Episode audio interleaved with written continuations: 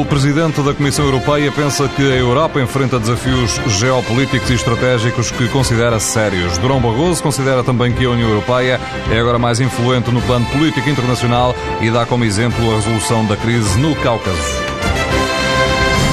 A crise do Cáucaso, no passado mês de agosto, exigiu uma resposta pronta da União Europeia. Não se sabe como seria a evolução do conflito sem a apresentação de um plano de paz por parte da União Europeia. A verdade é que nenhum outro país teve a capacidade para agir com a mesma eficácia que foi demonstrada pela União. A credibilidade reconhecida pelas partes em conflito demonstra muito do que a União alcançou durante os últimos anos na política europeia. A crise do Cáucaso mostrou que a estabilidade e a segurança regionais necessitam da União Europeia.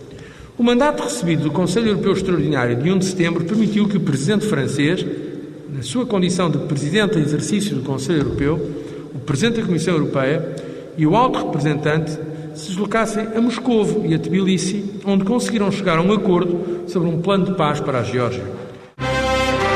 O presidente da Comissão Europeia, José Manuel Durão Barroso, no Espaço Voz Europa, edição de João Francisco Guerreiro.